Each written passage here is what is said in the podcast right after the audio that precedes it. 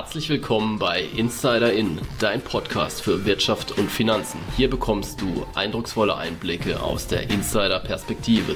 Egal, ob du ein blutiger Anfänger oder ein professioneller Hedgefondsmanager bist, hier ist für jeden etwas dabei. Mal nicht Mainstream, sondern direkt aus der Praxis. Also seid gespannt und teile gerne diese Folge mit deinen Freunden. Bleib dabei mit Insider In mittendrin.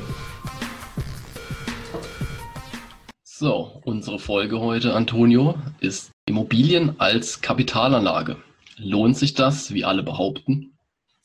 Genau, Dennis. Heute wollen wir uns mal so die typischen, aber auch die untypischen äh, Anlageprojekte uns anschauen. Und zwar in Immobilien. Und zwar, wie können, kann man investieren, also die Möglichkeiten dahingehend untersuchen, mhm. aber auch historisch mal anschauen, wie hat sich das entwickelt, was ist so der Status quo, was sollte man unbedingt beachten das sind so die, sag ich mal, Sachen, die wir uns auf jeden Fall anschauen wollen, um auch ein, da ein bisschen eine Meinung zu bilden auf Basis von, von vergangenen Werten. Und, Dennis, unser Insight-Special heute, wir haben einen sehr, sehr spannenden Gast mitgebracht. Lasst euch überraschen. Ja, das äh, hört sich doch super an. Was mich noch interessieren würde, ist dann die Frage des Tages. Genau, ein bisschen passend zu dem ganzen Thema haben wir uns doch mal gedacht. Wir wollen euch mal fragen, liebe Leute, wie hoch ist der EZB-Zins, der Leitzins derzeit? A 0,5 Prozent, B 0,25 Prozent, C 0 Prozent, D minus 0,5 Prozent. Und hierbei jetzt um den EZB-Leitzins. Genau, November 2020. Die heutige Folge unseres Podcasts wird von Evo Estate gesponsert. Evo Estate ermöglicht euch in verschiedene Immobilienprojekte in 15 Ländern zu investieren. Und das Besondere dabei ist, dass Evo Estate die einzige Immobilienplattform ist, die eben Angebote von insgesamt 19 Partnern auf einer Plattform aggregiert. Und besonders da auch, sie investieren selbst, also auch nicht nur die Mitarbeiter, sondern auch die Investoren. Und wie immer, kurzer Disclaimer vorab, wir machen keine Anlage- oder Steuerberatung hier, sondern der Podcast spiegelt einfach nur unsere persönliche Meinung wider. Ja, Dennis, dann lass uns doch mal anschauen, wie man in Immobilien investieren kann. Ähm, was fällt dir denn da so ungefähr ein? Naja, man kann natürlich eine Immobilie kaufen. Mhm, richtig, ja, das ist der einfachste Weg. Ja, dann gibt es natürlich noch andere Möglichkeiten, ich sag mal, in dieser Wertentwicklung von Immobilien zu partizipieren. Mhm. Also wir haben einmal diese P2P-Portale oder auch Crowdinvesting-Portale, Crowdfunding. Da gibt es ein paar, wo man dann investieren kann. Da investiert man vor allem eben in Darlehen, die häufig mit Immobilien abgesichert sind. Mhm. Das mal kurz und knapp zu beschreiben. Eine andere Möglichkeit ist über Aktien. Also es gibt auch Immobilienunternehmen, die eben Aktiengesellschaften sind. Nehmen wir mal Vonovia oder Deutsche Wohnen. Ja, das heißt, es sind Immobilien, die haben einen großen Bestand. Unternehmen, ja. Ja, diese Unternehmen, die eben diesen großen Bestand halten, verdienen eben auch an den Mieten und mhm. da kann man zum Beispiel rein investieren. Es gibt auch Unternehmen, die sind sozusagen als sogenannte REITs oder REITs ähm, ausgestaltet. Ja, das ist auch eine spezielle Form sozusagen einer Immobiliengesellschaft. Mhm. Das ist, funktioniert dann auch so ähnlich wie eine Aktiengesellschaft. Also da gibt es auch regelmäßige Ausschüttungen, teilweise monatlich. Ähm, das ist jetzt hier in Deutschland nicht so sehr verbreitet. Also es gibt zum Beispiel die Hamburger REIT, aber das findet man vor allem auch zum Beispiel in, sag mal, USA, Kanada, im Bereich. Ja. Ja. Eine andere Möglichkeit sind Immobilienfonds, ganz klassisch. Es gibt offene und geschlossene. Das heißt, geschlossen, da werde ich meinen Anteil nicht so schnell los. Ähm, die offenen kann ich meistens auch handeln. Und was gibt es noch? Es gibt professionelle Immobilienbeteiligungen. Fällt mir jetzt so sowas ein wie Linus Finance. Also ja, da wird man dann sozusagen einfach, ja, wenn man ein bisschen betuchter ist, auch entsprechend anders begleitet. Also das ist auch so ein bisschen eben wie ja, das Private Banking, das eben dann ähm, Bankkunden dann angeboten wird, hey, äh, da gibt es eine interessante Beteiligungsmöglichkeit, ähm, willst du da nicht partizipieren?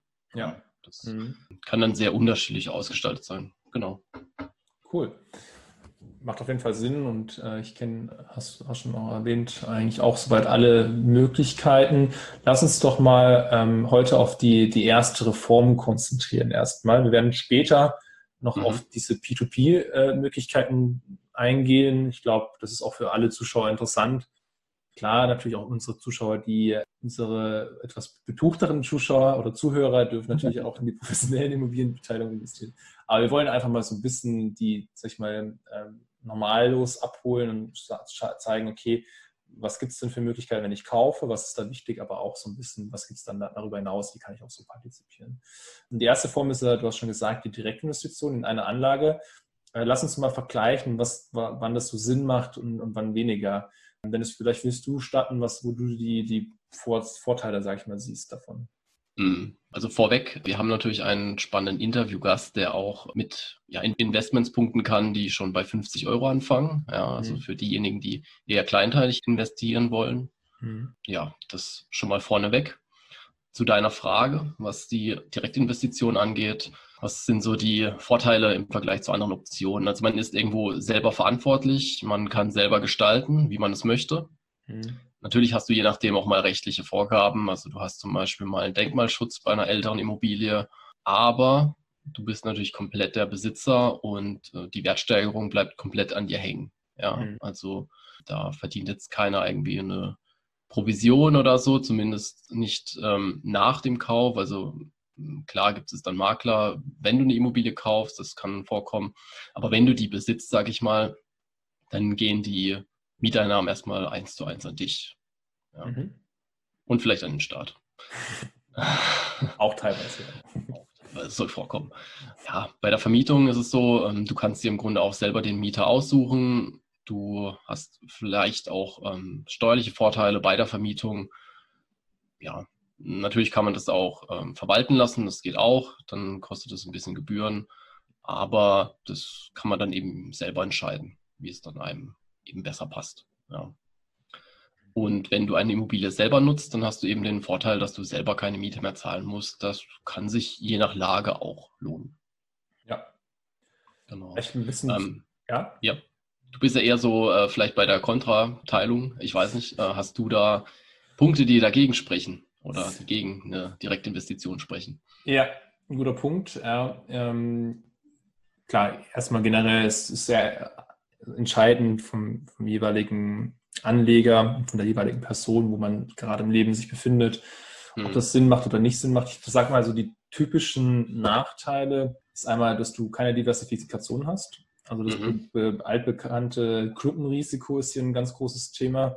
Das heißt, ähm, du hast halt eine Immobilie in diesem einen Ort, die kannst du nicht einfach mal so mitnehmen. Also du kannst jetzt nicht dein Haus in, in, den Koffer packen ja. und sagen, ich nehme das jetzt mal an den Strand in äh, Mallorca, sondern oder auf Mallorca, sondern ich muss es halt ähm, ja in vielleicht in äh, Gütersloh lassen. Ähm, mhm. Deswegen, das ist ein großes, großes, sag ich mal, ein großer Nachteil. Du hast auch kein, sag ich mal, kein garantiertes Wachstum in Sachen Immobilienentwicklung. Du brauchst auch ein gewisses Kapital, damit du das auch kaufen kannst. Mit Verschuldung natürlich, also mit Darlehen. Also das sind schon so ein paar Punkte, die damit reinspielen. Äh, sag ich mal, dieses große Klumpenrisiko, worauf du ja auch ein gewisses ja. Risiko eingehst. Und dann hast du noch, würde ich sagen, so einen Kostenfaktor. Ähm, was viele Leute auch übersehen, ist einfach auch, dass du Betriebskosten hast, sag ich mal. Also klar, wenn du den Immobilie relativ neu gekauft hast oder gebaut hast, dann ist es ganz, ganz cool, weil du natürlich ähm, wenig sanieren musst. Aber natürlich kommen die ja später auch, also Betriebskosten, Erneuerungskosten etc. Mhm, ja. ähm, dann hast du auch Erwerbsnebenkosten. Das heißt, äh, nicht nur ähm, der Verkäufer möchte Geld verdienen, sondern auch die Leute außenrum. Das heißt zum mhm. Beispiel der Notar, der diesen Kauf sozusagen staatlich besiegelt, als auch vielleicht Makler, hast du schon angesprochen gehabt, verschiedene ja. Nebenkosten. Und was auch passieren kann, ist natürlich, dass mal was kaputt geht, zum Beispiel bei Mietern eben als Kapitalanlage. Da muss vielleicht auch mal nachgebessert werden, was auch nicht der Mieter irgendwie zu verschulden hat unbedingt, sondern einfach auch durch die Zeit geschuldet. Ich glaube, ein letztes, letzten Punkt ist noch so ein gewisses Risiko, ungewisses Risiko. wie ich schon gesagt habe, du hast kein Wachstum, aber halt zum Beispiel auch versteckte Mängel. Also es kann ja sein, dass du irgendwie was kaufst, was du halt nicht gesehen hast. Deswegen ist auch immer wichtig, irgendwie zum Beispiel einen Gutachter mit eins oder zu involvieren. Hast aber auch zum Beispiel ein Vermieterrisiko. Du weißt ja nicht, mhm. ob der auch definitiv zahlt. Du hast vielleicht Kriterien, nach denen du auswählst, aber trotzdem kannst du das nicht ausschließen. Oder auch zum Beispiel Nachbarschaftsprobleme, die dann später irgendwie auftreten können. Besonders auch zum Beispiel Eigentumswohnungen. Also da sind schon so verschiedene Faktoren dabei, die man nicht vielleicht erst bedenken würde, sondern erst ein bisschen später ähm, aufkommen, auch wenn man das vielleicht zu spät dann auch sieht. Okay. Mhm. Was ich mich frage, wie war denn so die Entwicklung der Immobilien oder Immobilienpreise in den letzten Jahren? Und ich will jetzt nicht so ein allgemeines Blabla hören wie, oh, die Preise sind gestiegen und es geht immer so weiter. Hm, komm, hau mal konkrete Zahlen raus.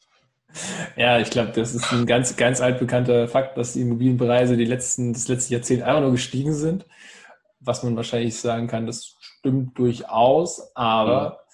und das ist jetzt ein bisschen der Punkt, es ist immer die, sag ich mal, abhängig von der Lage. Und so ein bisschen, mhm. wenn du mal anguckst, gibt es ja verschiedene Immobilienportale, ähm, da kannst du zum Beispiel gucken, wie diese Preisentwicklung war. Und jetzt Beispiel, ähm, was ich dir berichten kann, zum Beispiel von München, wenn du mal vergleichst, zehn Jahre von 2008 auf 2018, stimmt dieses Vorteil definitiv. Preise sind mhm. irgendwie um 140 Prozent gestiegen. Also, okay. es hat sich mehr als verdoppelt. Und das ist natürlich schon Wahnsinn. Ne? Also wenn du überlegst, in zehn mhm. Jahren hast dein Geld mehr, äh, irgendwie 1,5-fache davon bekommen irgendwie, das ist schon cool. Aber ähm, dafür musst du ja bedenken, das ist in München gewesen. Und wir wissen ja auch alle, ja. München ist super gefragt, es sind viele Arbeitsplätze dort, es ist generell eine hohe Nachfrage. München ist auch eine schöne Stadt, ähm, kann ich aus Erfahrung berichten. Und andere Großstädte sind natürlich auch gestiegen, auch um 100 Prozent. Also das sind mhm. natürlich interessante Wachstumsfaktoren gewesen. Aber zum Beispiel, wenn du jetzt an Dortmund denkst, mhm. ähm, ist zumindest laut diesen Daten, die ich da gesehen hatte, nur um 20 Prozent gestiegen. Okay. Und äh, Essen zum Beispiel nur um 10 Prozent. Also sind aber trotzdem große Städte. Also das darf man ja nicht mhm. vernachlässigen. Aber das sind die, nicht die Immobilienpreise so krass gestiegen, wie wir jetzt alle denken würden. Ja. Das, das, sollte man halt auch auf jeden Fall vor, vor Auge führen. Und aber du hast natürlich recht, und auch mit der und generell, was, was die Leute auch sagen. Natürlich, der Leitzins ist gesunken. Vor der Finanzkrise war der irgendwie bei 4 Prozent. Jetzt mhm. ist dann nach der Finanzkrise auf 1 Prozent gesunken und jetzt äh, ist er relativ stabil. Vor fünf Jahren ja, waren wir noch bei so irgendwie 0,05, 0,15. Äh, wie wir heute sehen, ist natürlich äh, die Frage des Tages. Aber ähm, aber wir sehen einfach, dass der Leitzins ja dann auch kontinuierlich gesungen ist. Und das führt unter anderem natürlich auch zum Anstieg. Ja, ja da sehen wir auch schon den ersten Zusammenhang genau, mit den äh, Leitzinsen. genau, und zwar auch eben die Preise, die gehen nach oben, wenn der Leitzins äh, eben runtergeht. Das heißt, äh, bei niedrigen äh, Zinsen ist es natürlich für die, für die Leute sehr, sehr interessant zu sagen, hey, ich, ich kaufe, ich investiere, denn darfst du nicht vergessen, dadurch, dass du ja jedes Jahr Zinsen zahlen musst auf dein, dein Darlehen mm, und du hast zum Beispiel irgendwie 300.000 Euro Darlehen oder 200.000 Euro Darlehen aufgenommen, dann kommt schon einiges zusammen an Zinsen über die Jahre. Also darf man, nicht, darf man auf jeden Fall nicht unterschätzen. Und damit ist es natürlich günstiger für dich auch die Immobilie zu erwerben. Und deswegen war aber umgekehrt, die Nachfrage ist hochgegangen, die Kaufpreise sind gestiegen. Und weil du wusstest ja, okay, wenn immer mehr Leute jetzt das nachfragen, dann kann ich auch meine Immobilie teurer verkaufen. Und ja, die Banken können einfach auch so günstig Geld verleihen oder müssen es auch zum Teil, weil sie ja äh, auch irgendwie äh, Geld machen wollen und äh, eben dadurch, dass der Zins eben so weit runtergeht, ist auch eine gewisse Competition, also ein Wettbewerb zwischen unter den Banken. Und dementsprechend konnten sie auch immer mehr Leute den, den Kauf leisten. Und so mhm. sind die Preise hochgegangen, ja. Ja. Was sollte man denn beim Immobilienkauf beachten? Also lass uns mal so einen konkreten Leitfaden einfach virtuell erstellen und den mal durchgehen. Ja, ich glaube, dann lass uns das vielleicht an den drei Punkten festmachen. Und zwar einmal so zum Objekt. Das Objekt mhm. ist natürlich wichtig. Dann bei der Finanzierung, also generell Baufinanzierung, was sollte man da vielleicht beachten? Und äh, generell auch noch ein bisschen so als Kapitalanlage betrachtet. Ähm, also du kannst ja entweder für dich Eigennutzen, zur Eigennutzung äh, nutzen oder ja. halt auch zum, zur Kapitalanlage. Lass mhm. uns mal mit dem Objekt starten. Ja. Ich glaube, jeder sollte wissen, was ist das Ziel. Also wie gesagt, soll ich es selber nutzen oder soll ich da eine Kapitalanlage draus machen? Und wenn ja, soll eine Kapitalanlage sein, an wen willst du zum Beispiel vermieten? Ja, soll das privat sein, soll das gewerblich sein? Hast du zum Beispiel eine Studentenstadt, willst du an Studenten vermieten? Also du solltest schon irgendwie so ein Ziel haben. Und das Ziel kann ja auch damit einhergehen, dass du eine Hypothese hast. Zum Beispiel du sagst, hey, die Stadt in Karlsruhe ist eine Studentenstadt. Wenn ich da in der Innenstadt habe, dann macht es vielleicht Sinn, mehrere Eigentumswohnungen zu haben, weil eben Studenten da sind. Und du kannst an Studenten vermieten. Aber du kannst auch umgekehrt sagen, hey, ich bin in Frankfurt Innenlage, äh, irgendwie in der Innenstadt oder so, wenn möglich. Dann äh, ist es natürlich interessant für Gewerbebetriebe zu siedeln. Aber wie du schon siehst, Lage, Lage, Lage ist ein ganz, ganz großes Thema. Mhm. Ja. Ich glaube, Lage ist natürlich der wichtigste Punkt. Ähm, würde sich auf jeden Fall dieser Spruch. Also von daher, da, da kannst du auch ein bisschen anschauen, hey, Einwohner ist zum Beispiel so ein Kriterium für eine Lage, aber was macht die Lage noch aus? Also klar, große Stadt, irgendwie interessant, aber auch die Entwicklung, die Prognose, die ich schon gesagt hatte. Also es kann ja sein, dass du so eine Stadt hast, wo du sagst, Mensch, die wird durch die Decke gehen. Oder auch zum Beispiel Infrastruktur, Arbeitsmarkt, Beliebtheit, Umweltgefahren. Das sind alles so Gründe, für die Entwicklung auch von so einer Preissteigerung von solchen äh, Immobilien bzw. von so Großstädten. Und das ist auf jeden Fall der wichtigste Punkt. Du sollst auch ja. wissen, was hast du natürlich für ein Budget. Ähm, mhm. Habe ich vielleicht schon ein Grundstück, kann drauf, drauf bauen? Habe ich vielleicht eben kein Grundstück, muss ich mir eine richtige Immobilie kaufen und ein Grundstück will ich selber vielleicht bauen und dann nur ein Grundstück kaufen.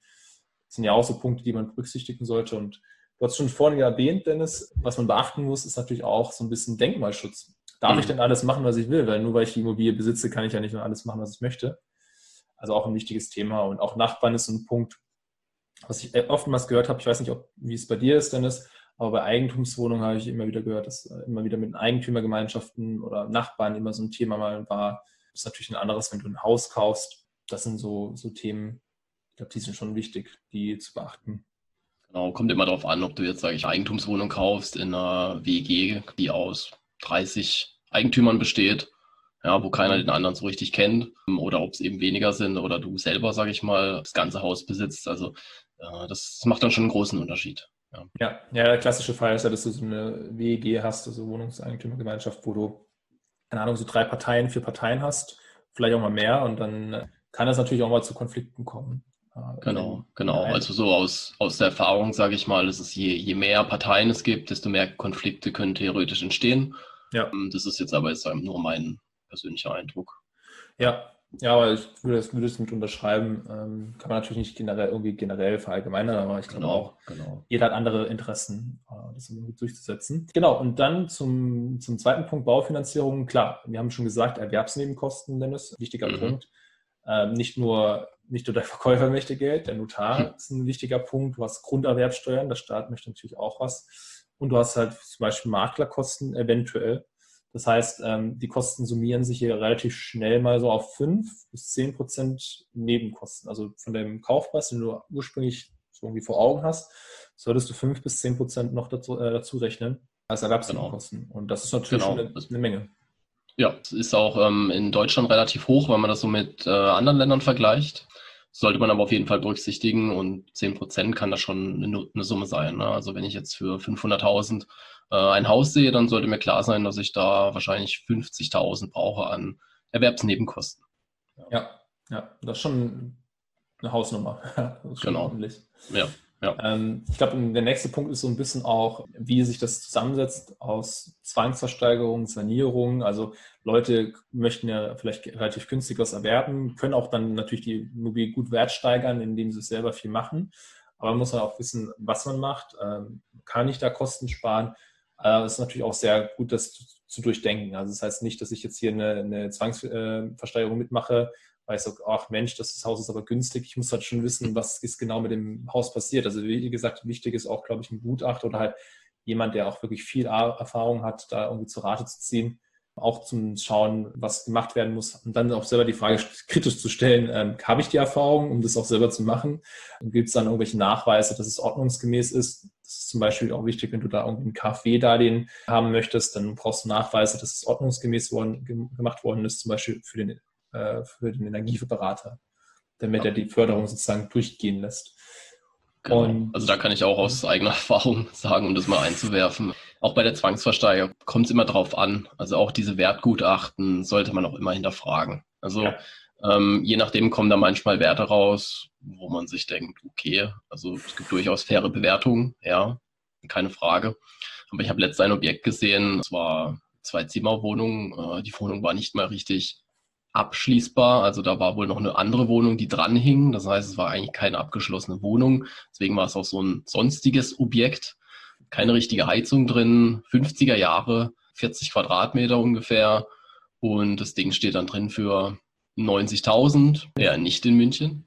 Ja, knapp 90.000. Und ähm, manchmal kommt es vor, dass dann sogar solche Werte überboten werden man sich auch fragt, also sorry, da muss ich wahrscheinlich noch 50, 60.000 reinstecken. Dann wohnt da noch der Eigentümer drin, von dem das zwangsversteigert wird. Also, puh, ja, also auch da Augen auf, sage ich mal. Ja, besonders, also einmal die Wertgutachten natürlich anzweifeln ein bisschen, weil die Frage ist ja, wer hat es den Auftrag gegeben? Klar, der Verkäufer möchte das so hoch wie möglich haben du natürlich. Ja, also zumindest, genau, also zumindest einfach mal äh, hinterfragen, äh, was, was steckt da noch an Kosten drin, was kommt da auf mich zu. Ja, also ja. die sind schon sehr, sehr umfangreich, aber dann halt wirklich auch fragen, was kommt da an Kosten noch oben drauf. Ja, ja. und äh, dieser Preis, sage ich mal, ist ja nur die Verhandlungsgrundlage. Also kann auch überboten werden und momentan ist es so, dass auch diese Zwangsversteigerungstermine halt überlaufen werden. Ja, ja, ja schon. Glaub, es, hm. ja, verrückte Leute, die da sehr viel bieten. Ja, ist auch mittlerweile irgendwie auch so bekannt geworden, ey, Zwangsversteigerung das ist Schnäppchen, aber in Wirklichkeit ist wie bei der Versteigerung einfach, nicht? Äh, genau, genau. Kann, kann super Schnäppchen sein, ähm, wenn aber viele da sind und jeder halt mitbietet, dann kann es auch sehr schnell in die andere Richtung gehen. Genau, und wenn du jetzt gerade sagst, der Vermieter wohnt drin, noch ein Punkt ist natürlich auch zu wissen, ähm, gibt es da irgendwelche besonderen Niesbrauchrechte? Also sprich, man kann sich eintragen lassen, dass ich ein unbegrenztes Wohnrecht oder ein lebenslanges Wohnrecht habe, wenn ich versterbe, dann darfst du die Immobilie so komplett nutzen. Also da gibt es ganz viele interessante ähm, ja. Konstellationen, die man einfach mal im Kopf haben sollte. Was natürlich auch wichtig ist, bei der Finanzierung nicht nur vom Zinssatz locken lassen. Klar, je günstiger, desto besser, das ist klar. Und je mehr mhm. Eigenkapital du hast, also wie viel du selber an Geld mitbringen kannst für die Finanzierung oder für den Kauf, desto niedriger ist auch der Zinssatz. Ja. Ich sag mal so die beste Regel, ich weiß nicht, Dennis, was würdest du sagen, wie viel Geld soll ich selber mitbringen? Wenn wir uns mal die aktuellen Konditionen angucken bei vielen Banken, dann können es durchaus bei einer 60% Finanzierung, sage ich mal, sehr gute Konditionen geben. Also das fängt da teilweise schon bei 0,4% an. Mhm. Ja, für eine ähm, 10 Jahre Sollzinsbindung. Also wenn ich dann so mit 40% Eigenkapital komme, bin ich natürlich sehr günstig dabei. Ist natürlich die Frage, ob ich so viel aufbringen kann. Mhm. Viele können das dann nicht. Das sind ja schon große Summen, sage ich mal. Wenn ich jetzt ein größeres Haus in einer guten Lage finanziere, aber ich sag mal, 20 Prozent sollte da eigentlich das Minimum sein. Ja, ja, ist ein guter Punkt. Mittlerweile kannst du sogar Vollfinanzierung betreiben, wo man da echt mhm. aufpassen muss, weil du mhm. eben nicht weißt, wie das sich entwickelt.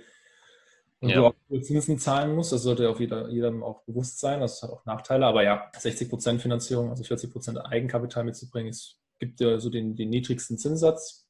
Äh, das ja. Und deswegen, du hast schon gesagt, Zinsbindung ist ein wichtiger Punkt. Also vielleicht auf zehn Jahre festschreiben zu lassen, ist die Frage, reicht das? Weil in zehn Jahren hast du es mhm. abgezahlt. Wie werden die Zinsen sein? Da sollte man auf jeden Fall, das sollte man auf jeden Fall im Kopf haben. Und je länger du das den Zins sozusagen festschreibst, desto ein bisschen teurer wird der auch. Jetzt nicht sonderlich viel, aber klar. Und ja.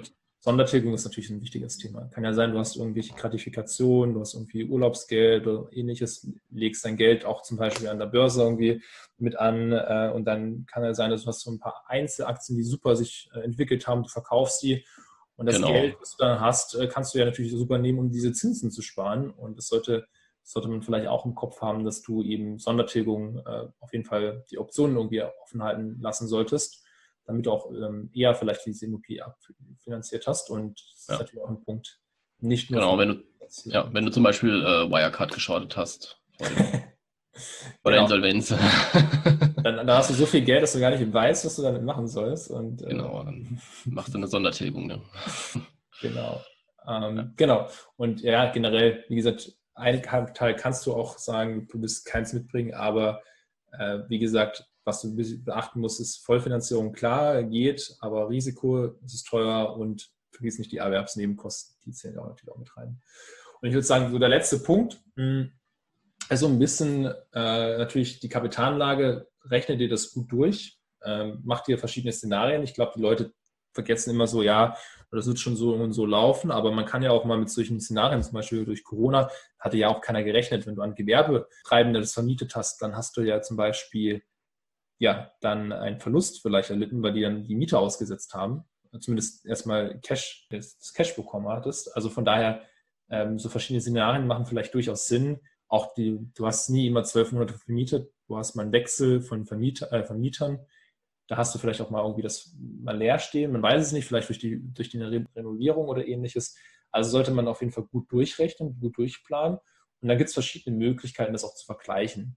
Also es gibt solche Multiplikatoren, also ein Multiple, die man nehmen kann, zum Beispiel den Kaufpreis, zum Beispiel durch deine Jahreskaltmiete. Dann siehst du zum Beispiel, wie viele Jahre noch diese Immobilie dann eben finanziert werden muss oder mit wie viel du das dann decken kannst, weil es sozusagen abbezahlt ist aber auch zum Beispiel Investitionen, Investitionen sind vielleicht benötigt oder Mietausfälle, die solltest du dann halt irgendwie mit reinkalkulieren. Ähm, es gibt zum Beispiel dann auch die Möglichkeit, eine Jahresmiete zu nehmen, die durch, die, äh, durch das Investment zu teilen. Dann siehst du zum Beispiel die Rendite auch, was du bekommst nach den Kosten zum Beispiel. Und da kann man so sagen, wenn man sagt, ja, Mensch, wenn das was ist jetzt die größte, beste, die beste Rendite, die du hier irgendwie wirtschaften kannst, mit was kannst du immer rechnen? Ich glaube, so ein bisschen mhm. auf, die, auf die Historie geachtet, kann man sagen, dass Immobilienanlagen so circa 4 bis 6 Prozent bringen. Ähm, das war so historisch gesehen für dieses, sag ich mal, Beton, äh, Gold, was es ist, ähm, wie es mhm. genannt wird. Das war so realistisch. Ja. Klar, kann es auch mal ja. ein bisschen mehr sein, aber da hast du halt auch ein bisschen Quäntchen Glück oder die Lage war entsprechend oder hat sich irgendwie weiterentwickelt. Aber mit dem kann man ungefähr rechnen. Okay, dann würde ich sagen, kommen wir zum Inside Special. Yes. Unser besonderer Gast war im Interview Gustas, Gustas Germanovicius von Evo Estate. Er ist dort der CEO. Mhm. Und wir haben uns mit Gustas über Immobilien, Crowdinvesting unterhalten. Und ich denke, es war eine spannende Runde. Ja. Ähm, das Originalinterview könnt ihr auch als separate Podcast-Folge in englischer Sprache hören. Ja, ansonsten können wir gerne mal über die Erkenntnisse aus dem Interview sprechen, Antonio. Ja, besonders guter, guter Hinweis mit der englischen Episode, wie bei unserem letzten Interview, ähm, können, können die Zuhörer es hören. Ähm, Gustavs genau. kann, ist zwar ein Multisprachentalent, aber leider auch nur von den, von den, Basics, aber es ist schon erstaunlich, wie viele Sprachen er so ein bisschen kann. Ähm, aber ich glaube, genau. in, in, dem Sinn war es auf jeden Fall richtig, dass wir das auf Englisch gemacht haben.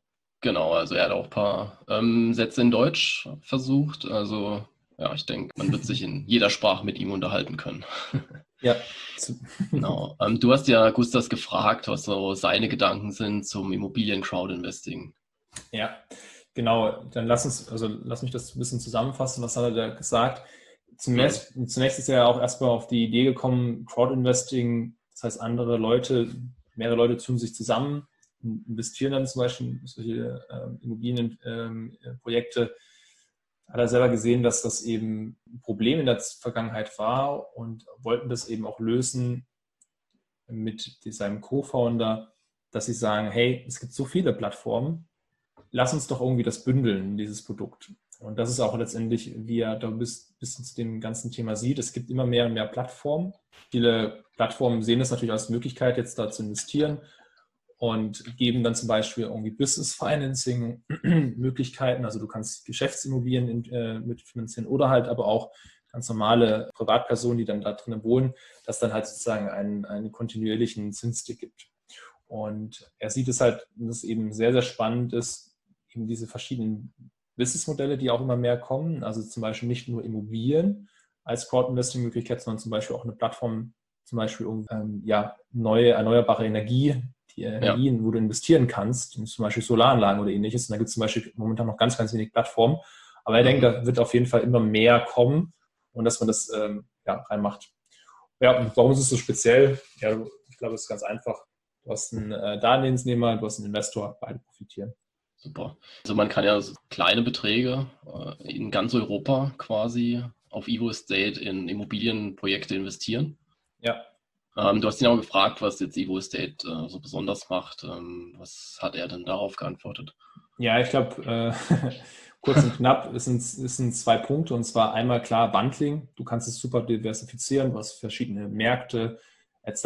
Ich glaube, das ist natürlich ein großer Vorteil. Und das zweite ist, was er, wie er so schön genannt hatte, Holy Triangle, also das heilige Dreieck. Und zwar mhm. stehen aus drei Punkten, dem Produkt, dem Kundensupport und generell so ein bisschen die Investor, sag ich mal, Relations in diese drei Punkte. Und du hast halt einfach ein sehr einfaches Produkt, äh, die sind sehr erfahren, wie man auch, ähm, sag ich mal, aus der Kundenperspektive ein bisschen denkt. Du musst nicht wie bei anderen Plattformen irgendwie eine Woche auf, das, auf die Antwort, äh, auf, den, auf, deine Frage eine Antwort warten.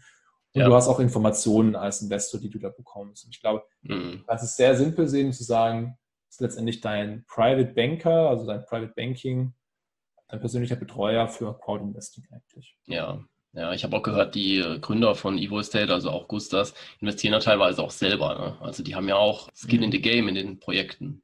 Ja, ja, ich glaube, das ist auch ja. wichtig zu sehen, das als, als guten Indikator, dass man sagt, hey, ja. Dass man wirklich das, äh, wir haben es selber auch probiert. Ähm, deswegen, ich glaube, das ist schon gut zu sehen, einfach auch mal, wenn man das mal live miterlebt und auch die Leute selber das machen.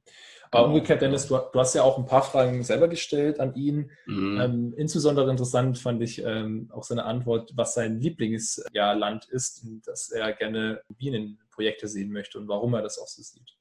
Genau, richtig. Also da hat er tatsächlich kein Lieblingsland. Ja, also er sagt einfach, ja, diese Diversifizierung ist einfach der Schlüssel, dass man einfach dann auch breit streut in verschiedene Plattformen in verschiedenen Ländern. Ja, und diese Möglichkeiten hat man ja wohl auch. Also es gibt Projekte in Spanien, Frankreich, Deutschland, ähm, im Baltikum. Also da ist die Palette schon relativ groß und dann kann man natürlich auch entsprechend äh, diversifizieren und man sieht dann auch zum Teil, wo die Gründer selber investiert haben und warum. Und dann kann man sich halt selber immer ein Bild machen, ob man da investieren will. Und das ja, war eigentlich ganz äh, interessant äh, und auch richtig, dass er da eben sagt, okay, ähm, es geht einfach um die, um die Streuung. Ja, ja, ich denke auch Diversifikation definitiv wichtiges Thema. Ja. Und dann war natürlich so ein bisschen die Frage, wie er die Zukunft sieht, eine kleine Prognose abgeben kann für Europa in 2021. Dennis, was hat er da uns mitgeteilt? Also er sagt, er ist eigentlich kein Freund von Prognosen. Ähm, das ähm, hat er so ein bisschen verglichen mit dem mit der Wettervorhersage. Du kannst zwar etwas voraussagen, dann liegst du entweder richtig oder falsch. Und so ähnlich sieht er auch äh, die Entwicklung bei den Immobilien. Und ja, finde ich auch ein fairer Punkt. Mhm.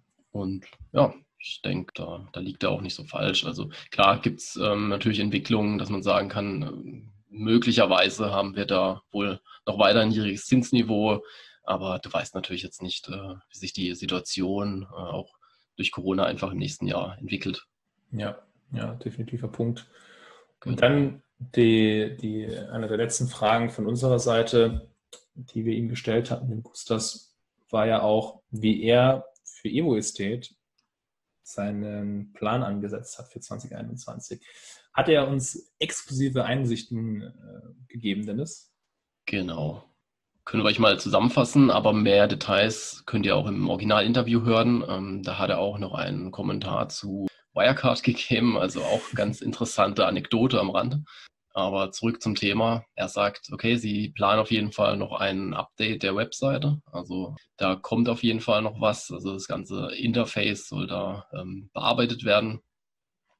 Und was auch ganz spannend wird, es soll einen ja, Zahlungsprovider geben, äh, eine Kooperation. Das heißt, in Zukunft sollen Investoren ihre eigene IBAN erhalten, wenn sie bei Evo Estate investieren und haben sozusagen ihre Einlagen wirklich bei einer Zentralbank. Ja? Also nicht nur bei irgendeiner Bank, sondern wirklich bei der Zentralbank und die Konten lauten wirklich auf die Namen der Anleger. Also wird auf jeden Fall spannend, ist auch richtig äh, aus unserer Sicht und ja, auf jeden Fall heiße News und soll wohl auch noch eine App kommen.